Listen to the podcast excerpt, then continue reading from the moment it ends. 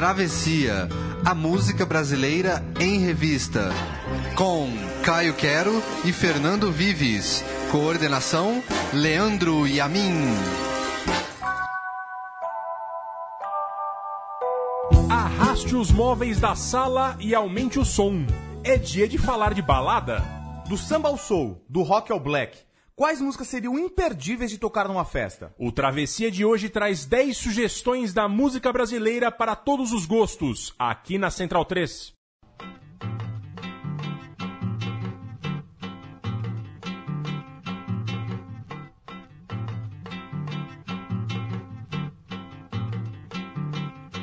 Preparei uma roda de samba só pra ela. Mas se ela não sambar, isso é problema dela. Entreguei um palpite seguro só pra ela. Mas se ela não jogar, isso é problema dela. Isso é problema dela. Isso é problema dela. Problema dela. Só dela. Cansado de andar por aí curtindo o que não é. Preocupado em pintar na jogada que dá pé.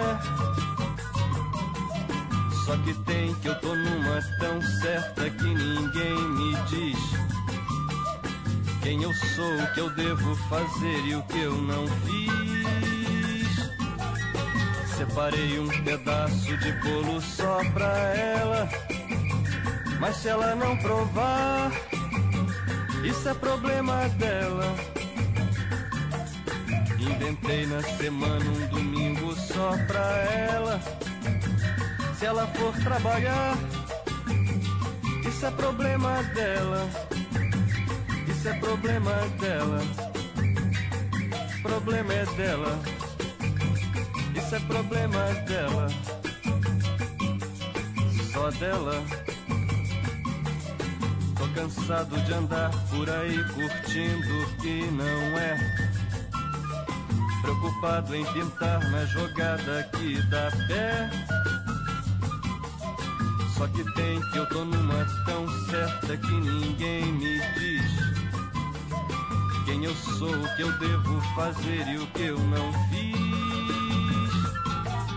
Comprei roupa, sapato e sandália só pra ela. Mas se ela não usar, isso é problema dela. Aluguei uma roda gigante só pra ela. Mas se ela não rodar, isso é problema dela. Problema dela. Isso é problema dela. É, isso é problema dela. Só dela. Problema dela. É problema Olha lá, olha lá. É a banda. Ao som de Sidney Miller. É isso aí, é problema dela. Tem início um travessia sobre as músicas brasileiras que poderiam tocar numa balada. São as nossas 10 sugestões para uma festa. Bom dia, boa noite, boa tarde, Caio Quero. Pois é, Fernando Vives, carnaval acabou, mas a festa continua aqui no Travessia. Agora uma festa um pouco diferente, com algumas preciosidades aí garimpadas por você. Que começou com uma, uma, uma grande, grande canção aí, né? Começou com uma grande canção do Sidney Miller e também queria dar o bom dia, boa noite, boa tarde a Leandro e a mim, que hoje viu que era um tema balada aqui, veio vestido de clubber, veio com sua vodka ice, suas pílulas sintéticas, perguntando se a gente vai tocar trens. Não vamos tocar trens, Leandro e a mim, sinto muito. E a gente começou, na além não vai ter trance, mas vai ter Sidney Miller com essa música de 1968. Muita gente já ouviu essa música, né? Tocou muitas vezes, mas pouca gente, inclusive eu não sabia que era do Sidney Miller. Pois é, eu, eu associei o Sidney Miller a outra coisa, né? Claro, a Exato. gente ouviu agora essa coisa muito mais gingada dele Aham. aí. Mas é o que eu tava falando, conheci essa música com a Paula Lima, né? Ela também, ela voltou essa música na época, quando teve aquela, aquela, aquele revival dos, do samba rock aqui no Uhum. começo dos anos 2000, em São Paulo, no Rio também, mas em São Paulo bastante.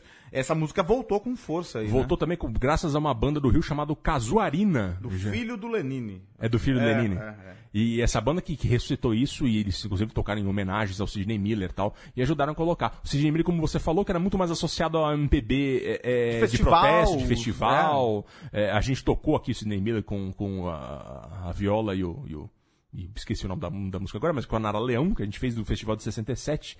E, e enfim, não, essa, essa música tava num single dele de 68 que é meio desconhecido, e era inclusive o lado B do single. É, geralmente o lado A era a música principal, essa música tava no lado B, então foi uma coisa meio obscura. A Doris Monteiro, que era atriz também, ela gravou em 71 essa música, fez algum sucesso com ela, mas a música meio que atravessou o tempo aí e ninguém falava muito dela. Até os anos 2000, como você falou. Pois é, um gingado, né? Uma coisa que a gente não É uma delícia. Uma muito boa, muito boa. É, e tem todo um jogo ali de, de, de, de paixão, sedução dela, que ele faz, faz várias coisas pra mulher, mas se ela não quiser problema dela, tem- é muito interessante esse jogo de, que ele faz de, pra, pra conseguir convencer a mulher as coisas que ele oferece.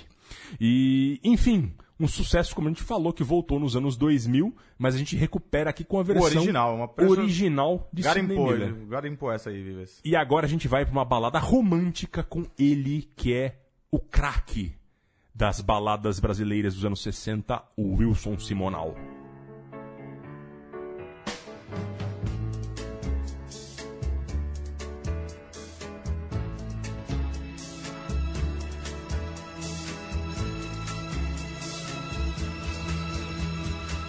Descendo a rua da ladeira, só quem viu que pode contar.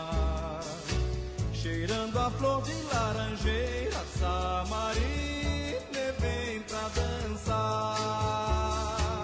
De saia branca costumeira, gira o sol que parou pra olhar. Com seu jeitinho tão faceira, fez o povo inteiro cantar.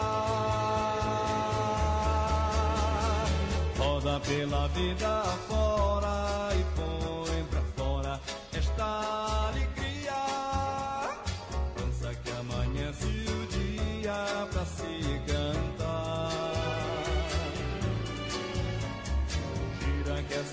gente aflita se agita e segue no seu passo. Mostra toda essa poesia do olhar. Deixando versos na partida e só cantigas pra se cantar. Naquela tarde de domingo fez o povo inteiro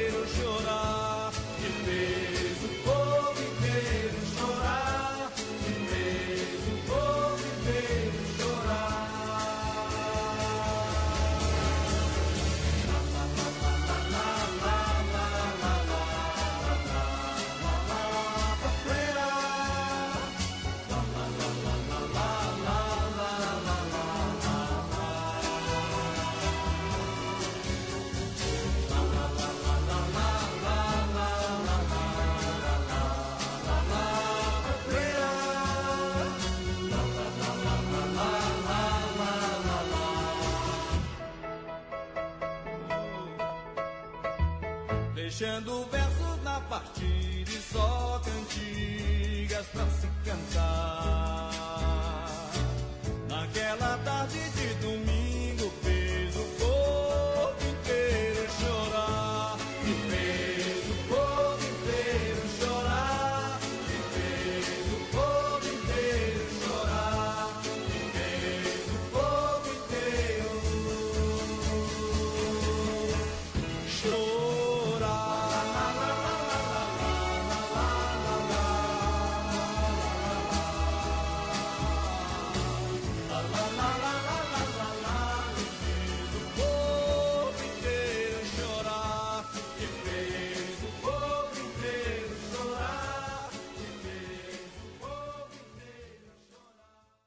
Samarina, de Antônio Adolfo e Tibério Gaspar, 1968 ainda.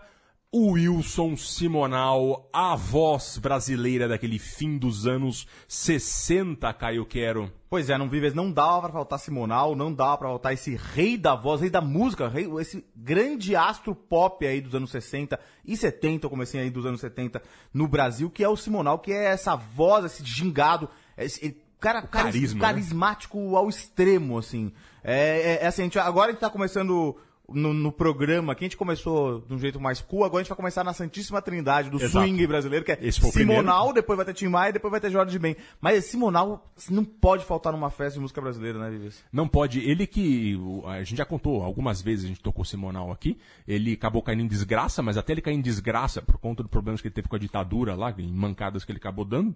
Mas é, é, ele era o Roberto Carlos quando tinha Roberto Carlos Pois como é. rival, né? Exato, exato. Ele era o grande cara, eu não me esqueço, o grande documentário que tem sobre o. o- Assistam, por é, favor, viu? é Grande um documentário. Excelente documentário sobre ele, é, é, no qual aparece ele no Maracanãzinho e a galera fazia o que ele queria no palco. E ele falava só os 15 mil da esquerda, agora são os 15 mil da direita. Pra um cara controlar 15 mil com a voz, ele tinha que ser muito especial, né? Pra quem não conhece a história, daí o Simonal ele foi acusado de, de dedurar as pessoas aí. A gente já falou um pouco sobre isso, mas na, na época da ditadura, e aí foi ostracizado, digamos Exato. assim. Foi no auge da ditadura, ele quis dar uma, uma carteirada ali. Ele acabou se dando mal porque todo mundo colocou ele no ostracismo e isso foi pra vida inteira, não Pois foi só é, um momento. pois Ele era o grande cara da, da música brasileira naquele momento, o grande cantor, o ídolo das multidões, e caiu no ostracismo até ele morrer. E também em consequência do alcoolismo por Exato, conta também, da depressão também disso, né? Entrou em depressão. Mas foi resgatado, ainda bem, né? Foi, ainda bem que foi resgatado. E essa música, assim como aconteceu também com Sidney Miller, é, essa música era o lado B de um compacto que tinha no lado A uma música chamada De Como um Rapaz Apaixonado Perdoou por Causa de Uns Mandamentos. Você conhece essa música? Não, eu não conheço. Ninguém Nunca conhece. ouvi falar dessa Não entrou nos grandes Ainda hits do Wilson Simonal, mas Samarina fez mais sucesso naquela época. Não É uma obra-prima. É uma obra-prima mesmo, né? E é tão, tanto uma obra-prima que em 60, em 60 e poucos ali, o Sérgio Mendes e o eh, eh, gravou com o seu grupo Brasil 66, eh, eh, gravou nos Estados Unidos e ninguém menos que Steve Wonder lançou a versão que tinha sido feita pelo Sérgio Mendes chamada Pretty Words. Mundo Lindo. Se você quiser procurar no, no, no, no YouTube, você vai achar a interessante versão do Steve Wonder sobre a música que o Silvio, Simonal tocou. Outra música que fez muito sucesso, acho que até na retomada nos anos 2000 do Simonal, que fez mais sucesso de qualquer outra, é a não, Nem Vem Que Não Tem. Eu fiquei aqui na dúvida qual que a gente vai incluir aqui, mas como tocou muito nos últimos anos... Pois é, é porque nem vem que não tem, tá numa grande trilha sonora, que é a trilha sonora do Cidade de Deus. Cidade de Deus, que é genial também. as- é, ouçam quem puder, porque tem vários. Eles, eles foram responsáveis por resgatar vários Simonal, mesmo Cartola, Cartola. eles, eles re- ajudaram a resgatar um pouco no começo dos anos 2000. Mas esse Nem vem que não tem, ele tem um clima mais parecido com a do Sidney Miller, que a gente acabou de ouvir. Ele tem um clima cool. Sim. Essa aqui é mais rasgadão. Ele é tão de festa que a grande rainha da festa brasileira hoje, aí, a Ivete Sangalo, gravou essa música também, pra você ter uma Exato, ideia. ela gravou essa música e, o, e a gente colocou aqui também porque ela é uma representante de uma, de uma música de balada Exato. mais romântica ali, né? A coisa pro cara chavecar a menina na balada. E agora a gente vai com o segundo nome da Santíssima Trindade da balada MPB, que é Tim Maia.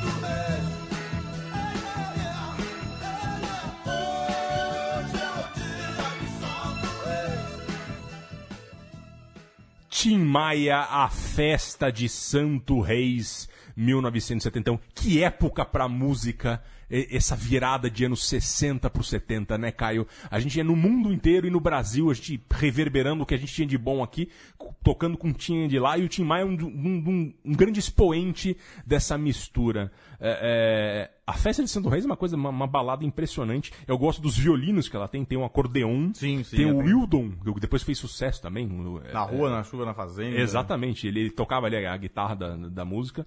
E, e é uma delícia pra uma música que fala da folia de reis. Pois é, né? É engraçado, né? Que é uma coisa. a Minha mãe e minha família tem a tradição de fazer a rosca de reis todo início de janeiro. Que é uma coisa que vinha de antigamente. É, é, a folia de reis é a comemoração católica pelos três reis magos que saíram em busca do Messias. Você lembra o nome dos três reis magos? Olha, eu só tô lembrando que você tá, que tá escrito aqui, no papel que você deixou, mas não O sabia. Guinho, Zezinho e Luizinho. Exato. Foi o Melchior, o Baltazar e o Gaspar que saíram atrás do, do, do- do menino Jesus lá. E, o, o, o- e a música fala disso. É engraçado que em 71 já era uma coisa antiga. Né? Pois é, exato. Já não era, não era uma coisa, não, não associava-se a uma festa legal. Exatamente, é. né? Era uma, uma coisa bem antiga. O autor da letra é o Márcio Leonardo Sócio, que ele que é natural de Santo Antônio do Pinhal, aqui no, no, no, no- no Vale do Paraíba, depois do Vale do, vale do qual é o nome da? Serra da Mantiqueira, aqui em São Paulo. E o, o, o Márcio Leonardo ele passava a infância na casa dele, na, na, na- casa de parentes, na cidade de Meridiano. Fica lá perto de São José do Rio Preto. E ele via a folia de reis. Ele conta que palhaços chegavam em caminhões, desciam, é, é, faziam números, comiam, bebiam com as pessoas, e, é, às vezes até benziam as pessoas. E, e ele falou que ele era adolescente, isso, nos, nos anos 60, e ele estava na praia do Gonzaga, ele estava morando em Santos.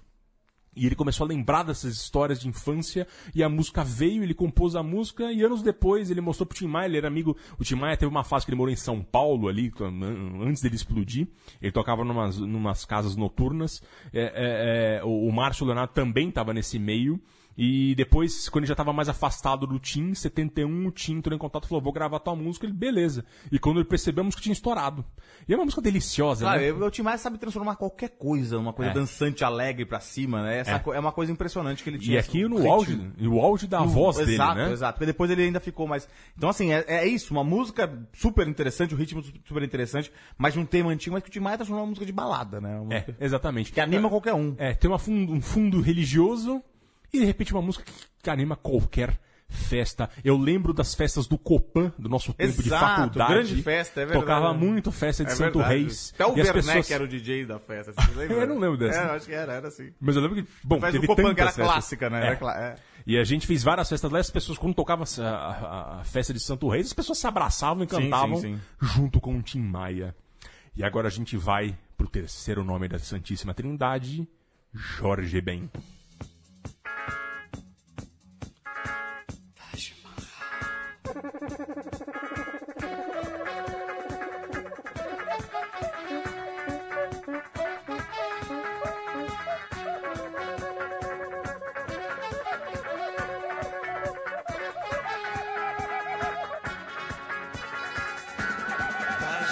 Taj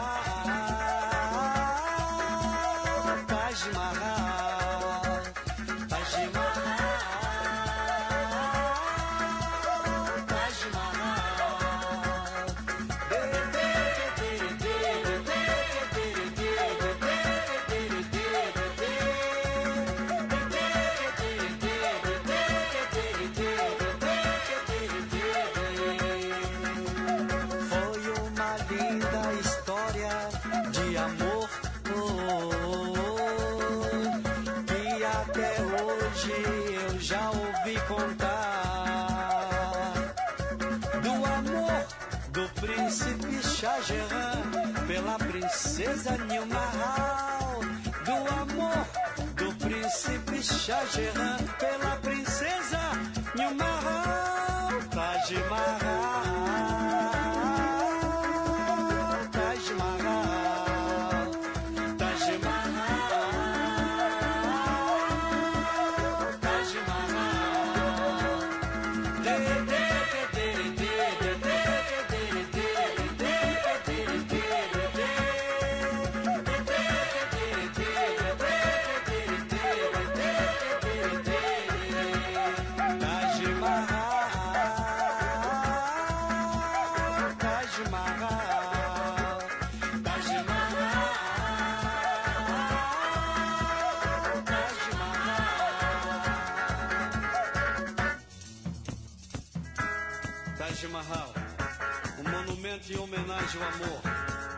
construído em 1040 no ano Égira.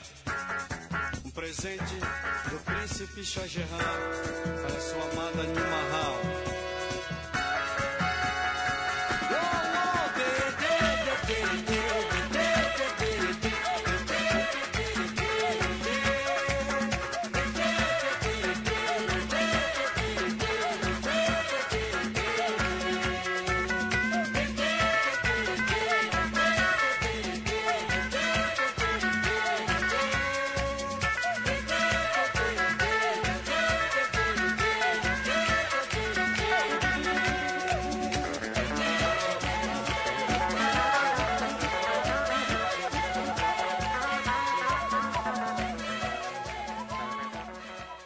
Fernando Vives, um clássico aí da música dançante brasileira. Não precisa nem apresentar direito, né? Taj Mahal, Jorge Ben. Essa versão que a gente ouviu agora é de 76, na verdade, do disco África Brasil. Eu até peço perdão para as pessoas que eu já- sempre ponho essa- esse disco aqui, porque eu adoro esse disco. O cara já tocou inteiro aqui. porque na verdade o que acontece? O o África Brasil ele é, um, ele é uma coletânea, ele regravou várias músicas. Taj Mahal, na verdade, ela é de 72, num disco é, chamado Ben, do Jorge Ben. A versão anterior dela, ela, ela é muito mais é, paradinha, muito mais tranquila, muito mais... Ela começa com uns sons de cítaras, pra você ver, é uma coisa muito mais riponga.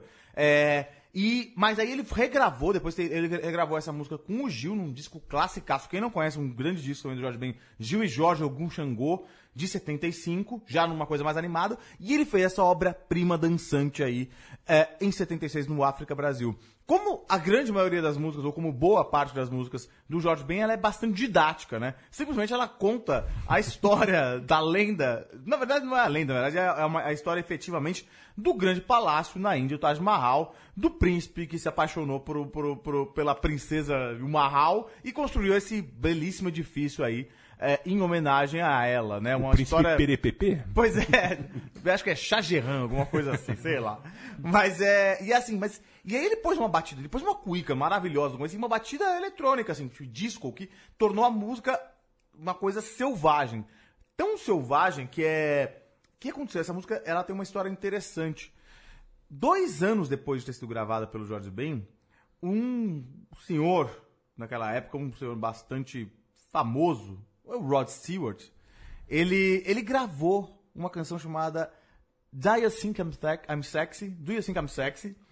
E, e ele punha no refrão da música era tê, tê, tê, tere, tê, tê, tê.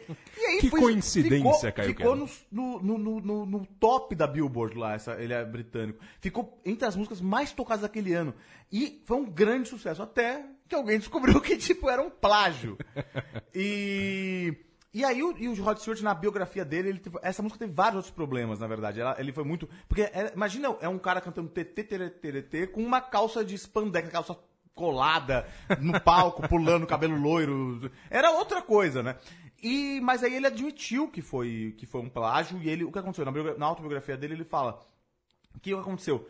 O compositor da música e ele devem ter ouvido essa música em uma viagem e é uma coisa que pega, né? Esse TT, sei lá, você vê, ouve essa música, depois, muito tempo depois, fala, tá, foi uma coisa. E ele fizeram, fez um acordo com o Jorge Ben, um acordo de cavaleiro, um acordo jurídico, fizeram um acordo, não sei, a gente não se sabe muito bem o que, que o Jorge Ben ganhou com isso ou não, mas ele admitiu e fez um acordo com o Jorge Ben. Então, assim, é a música brasileira aí atravessando fronteiras, nas pistas de dança também de Londres.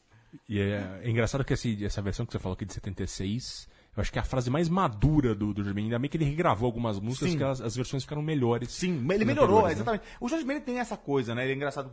Ele muda a letra de música. Ele, ele tinha o Fio Maravilha, que era homenagem a um jogador de É, futebol. mas ele foi obrigado depois juridicamente, né? Não, mas depois ele mudou pra Túlio Maravilha, por incrível que pareça. Túlio? Ele cantou Túlio Maravilha e depois ele mudou pra Filho Maravilha. É, então, eu lembro que a primeira versão era Filho Maravilha por conta de problemas jurídicos com o Fio Maravilha. Exato, então. Mas ele foi mudando. O Jorge Ben não tem problemas em regravar músicas e mudá-las. Inclusive mudar letra, mudar ritmo. Então, assim, ele faz isso. Quando foi Túlio Maravilha, eu achei que foi, foi nos anos 90, bem naquela época de É, do Túlio. Alô, Alô, W Brasil lá. É, sabe? é a Foi fase o- Cacete Planeta a do fase Jorge Cacete e Ben. Planeta dele. Depois ele voltou, fez um acústico e falou Filho Maravilha. Ele, acho que é filho, acho que dá, continua valendo.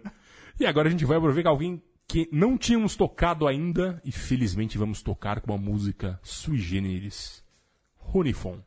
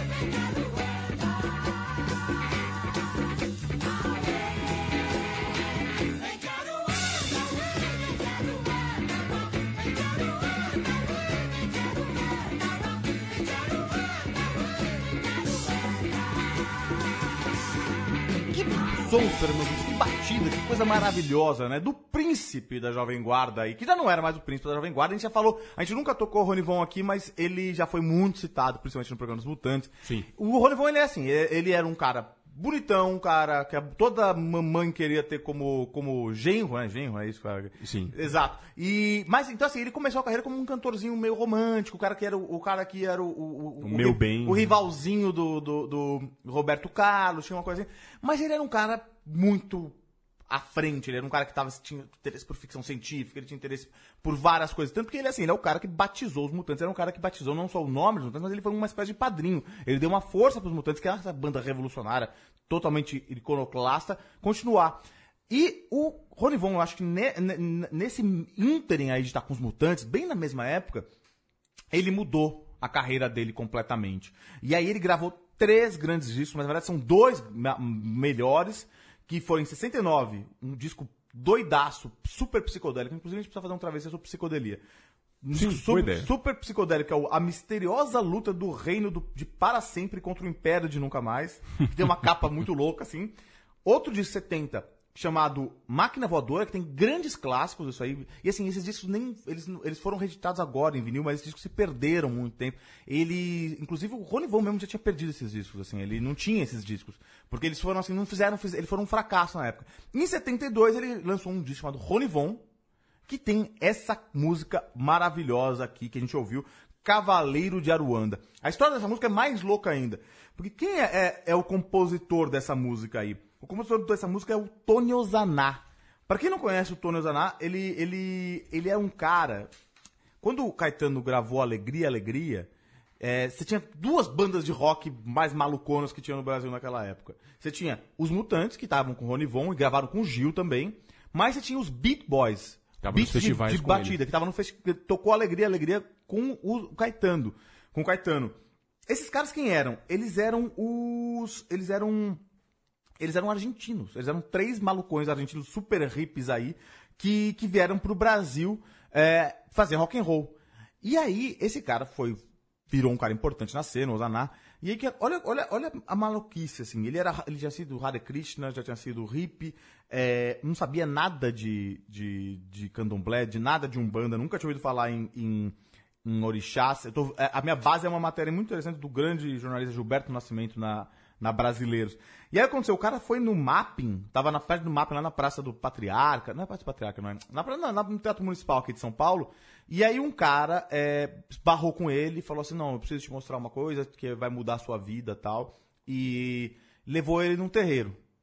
Aí ele pegou e, tava lá, tipo, foi no terreno, vo- voltou pra casa e pegou e compôs essa canção, que ele diz que foi psicografada pra ele. E essa música virou um, um ponto. Aí, aí é aquela questão, não sei se ele ouviu também lá, que nem o Rod Stewart, que foi lá na- no terreiro, roubou a música, ou ele foi psicografado e aquilo se tornou um, um- Não dá pra saber muito bem. A questão é o seguinte. é, o Ozaná depois foi morar na Alemanha, hoje ele mora na Alemanha, virou um luthier importante, ensina presos, é, presos, detentos a tocar guitarra na Alemanha, faz um é um, tem um, um trabalho bem legal.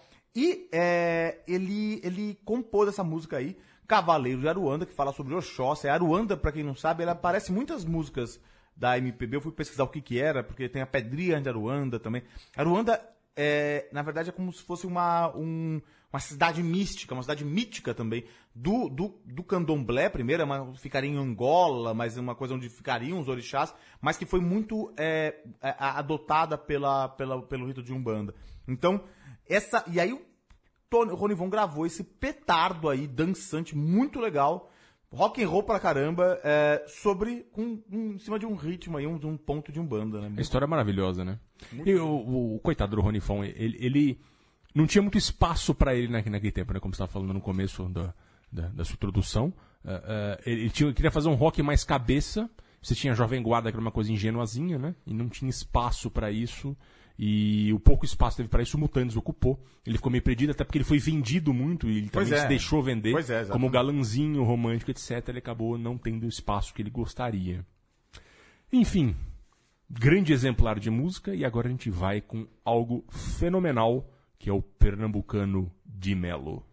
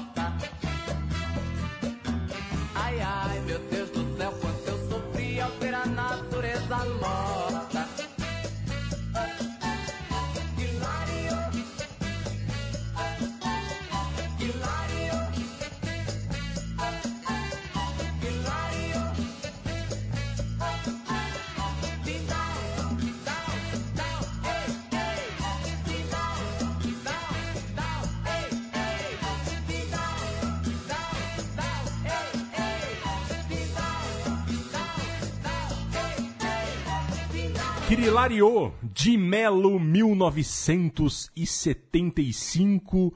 Um disco que tem a participação de Hermeto Pascoal. Grande Hermeto Pascoal. É, o Roberto de Melo Santos, que, que, que é um fenômeno da música brasileira. Um fenômeno porque ele fez esse descasso em 75 e sumiu. Sim, esse disco eu estava comentando aqui com, com o Yamin, que também conhecia. Eu conheci recentemente graças ao meu amigo Fabrício Leonardi. Gente passou o Réveillon juntos e ele, em dezembro, ele mandou uma mensagem para mim: Cara, você precisa ouvir esse cara de Melo. Eu falei, não conheço e tal. E quando eu fui ouvir, achei fantástico. Ele falou, descobri por acaso. Um grande nome do soul brasileiro. Talvez não tenha alguém tão grande no soul brasileiro como esse pernambucano que está vivo até hoje.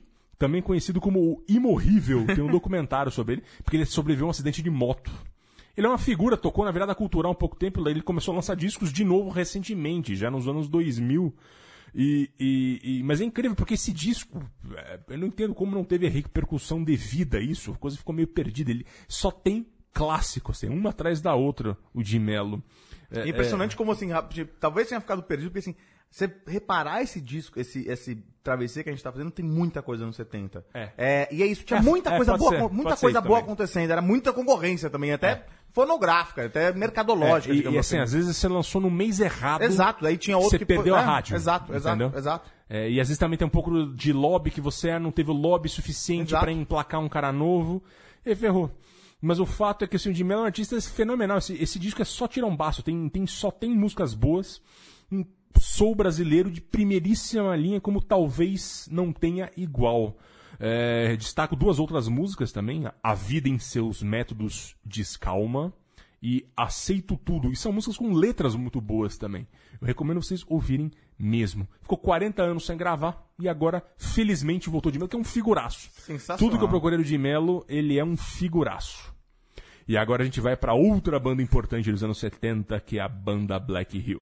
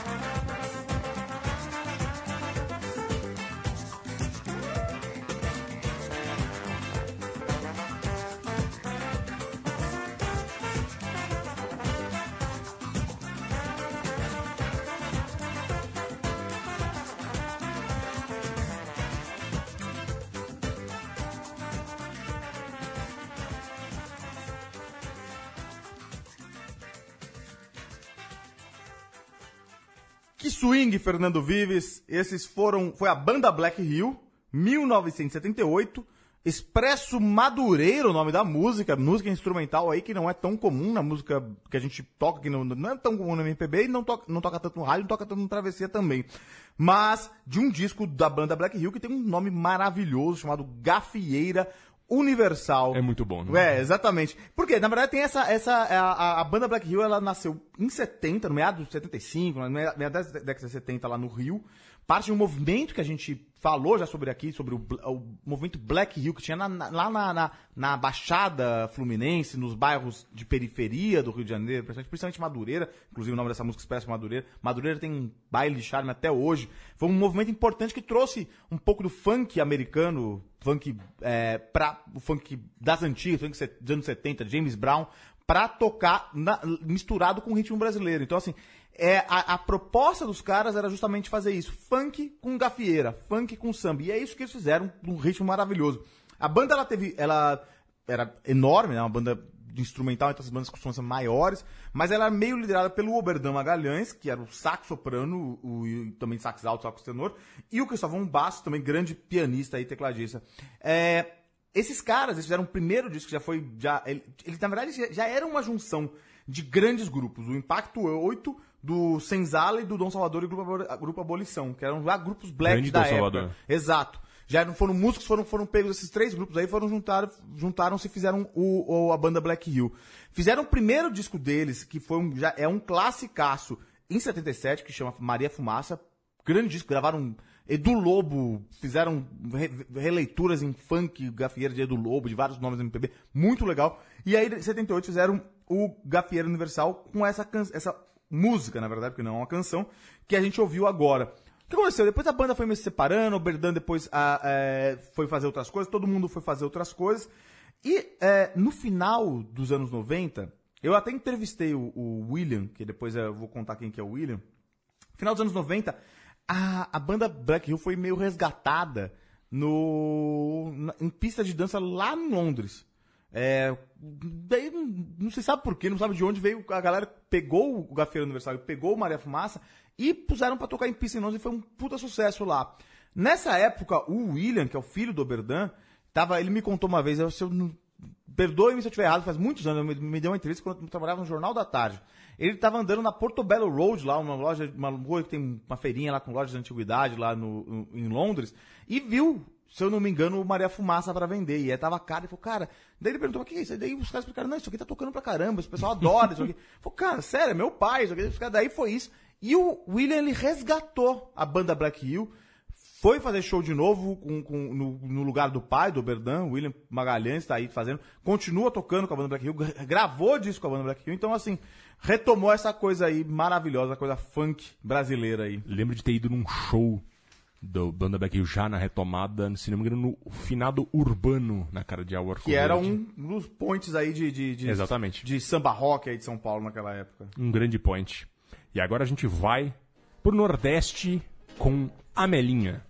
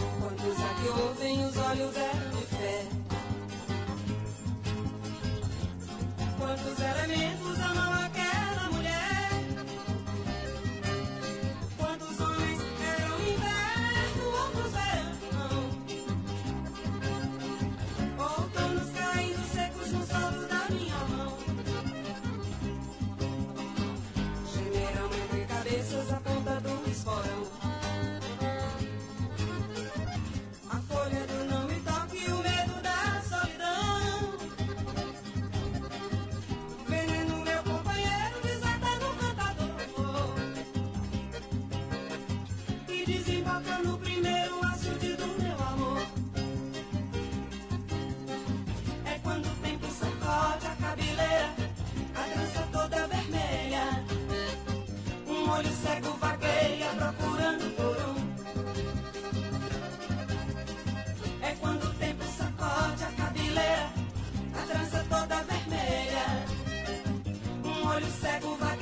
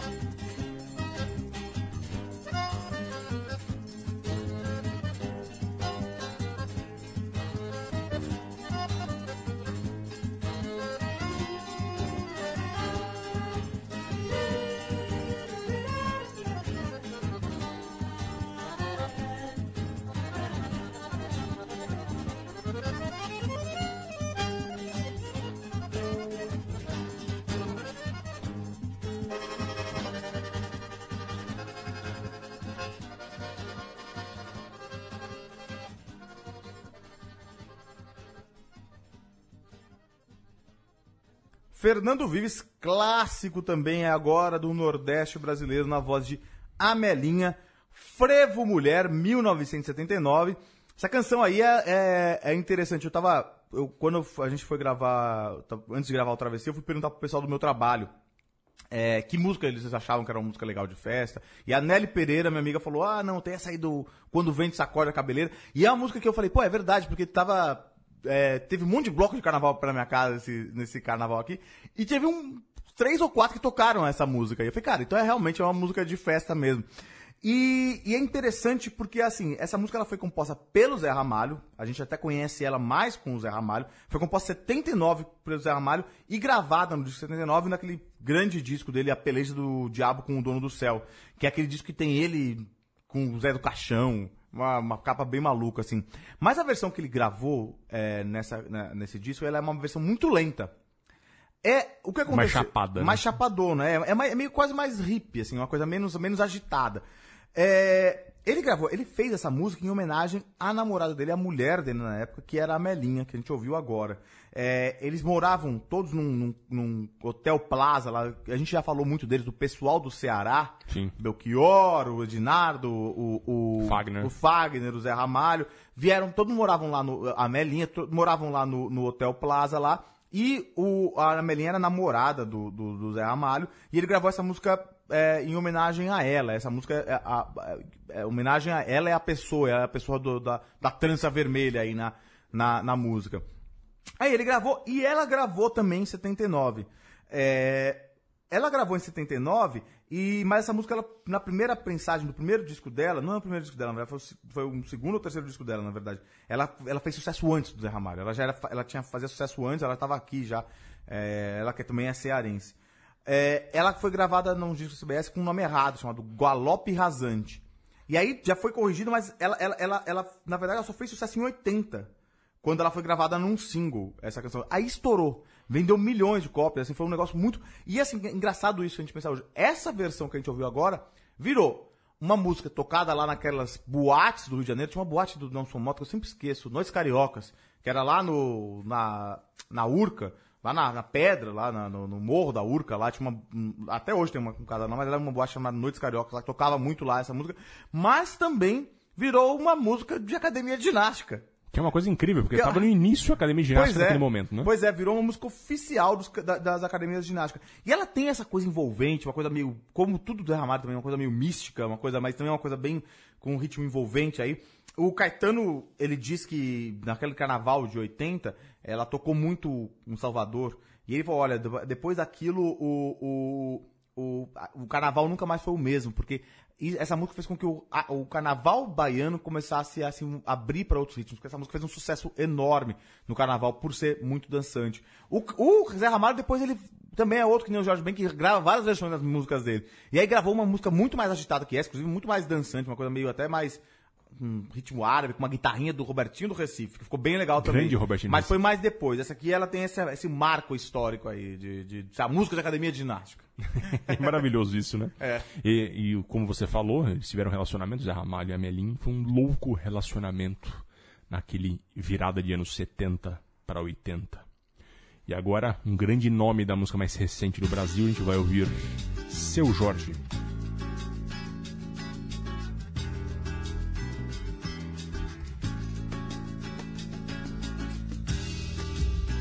Carolina, maravilha de mulher.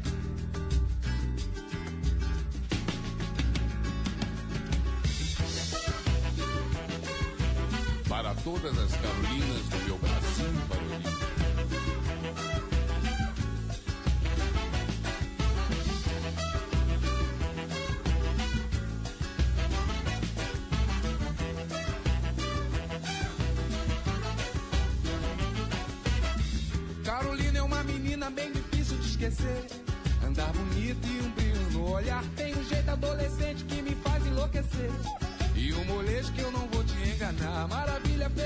meu docinho de pavê.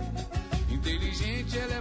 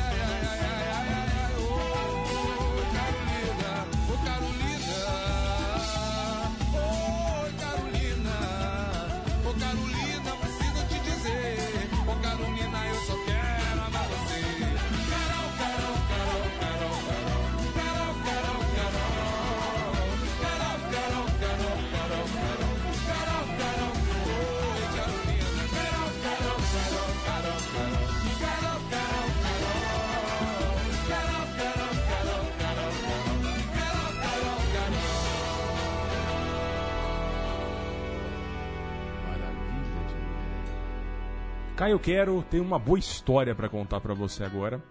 Estava eu com a minha mulher em férias em Cuba e no bar do hotel tinham dois finlandeses que eram amigos, tipo, dois cinquentões. E quando eu falei que, que a gente era do Brasil, um finlandês olhou pra minha cara e falou: Nossa, vou muito ao Brasil. Era um homem de negócios assim. E falou: Inclusive, na última vez que eu fui, eu adorei o show de um sambista negro maravilhoso. O nome dele é Ziogorg. e eu li Ziogorg. Quem será que é Ziogorg? Meu lembro que tu viu É o um seu sambista Jorge. viking, né? Com esse nome, Zio Morgan. Meu lembro que o Tucô falou, é o seu Jorge. Ah, seu Jorge. O cara não entendeu nada que eu falei, seu Jorge. Continuou sendo Ziogorg. E é isso. Talvez um dos grandes nomes da música brasileira internacional hoje. Exato. É, ele faz muito sucesso lá fora. E especialmente a partir desse primeiro disco dele aqui, que tinha um grande hit, Carolina 2002. Jorge Mário da Silva, que nasceu em Belfort Roxo, Baixada Fluminense. Família bem simples. E ele saiu de casa aos 19 anos, chegou a ser morador de rua, até que ele fez um teste para um musical no teatro, e aí ele entrou nesse mundo e de repente ele virou músico.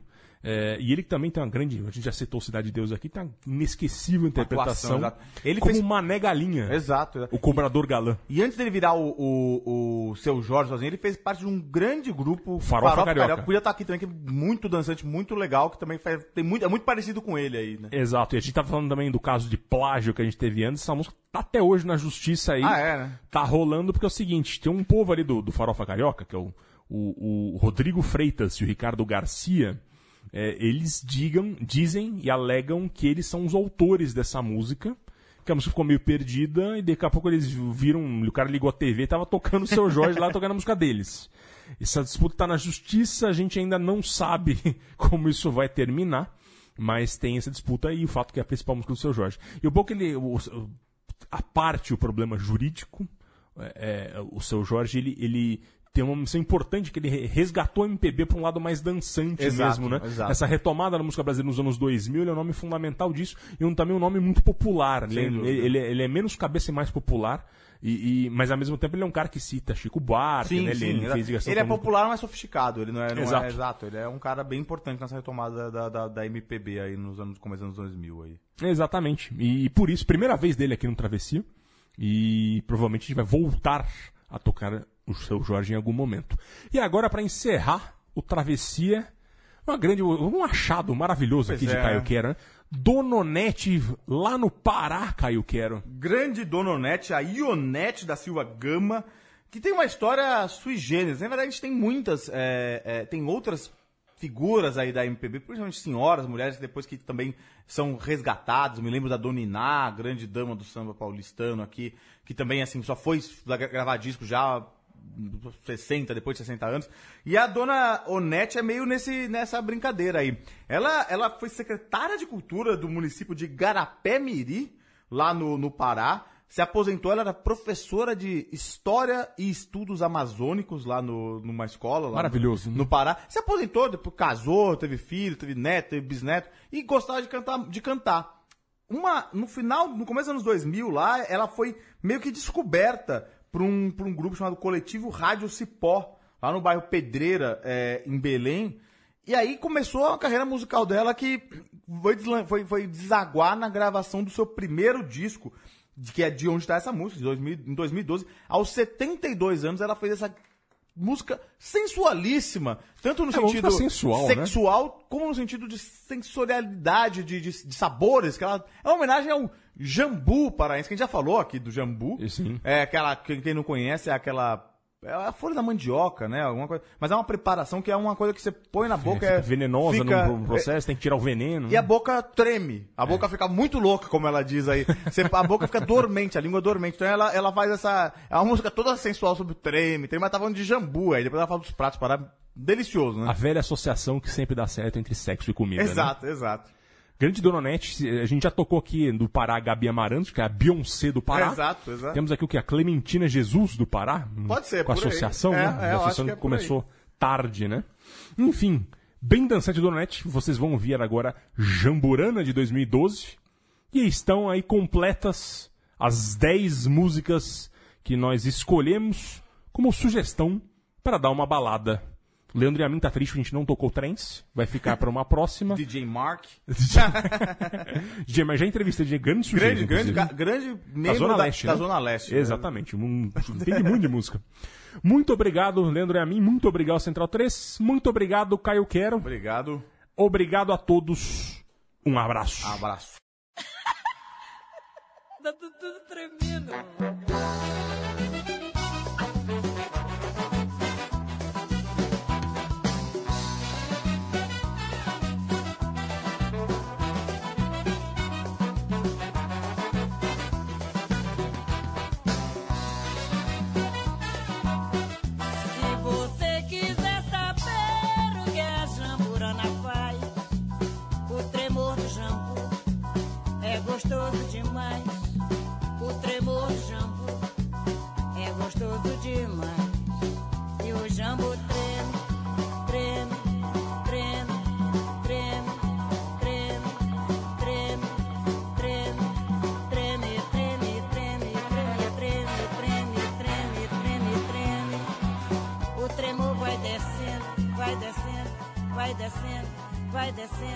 vai descendo, vai descendo, vai descendo, vem subindo, vem subindo, vem subindo, vem subindo.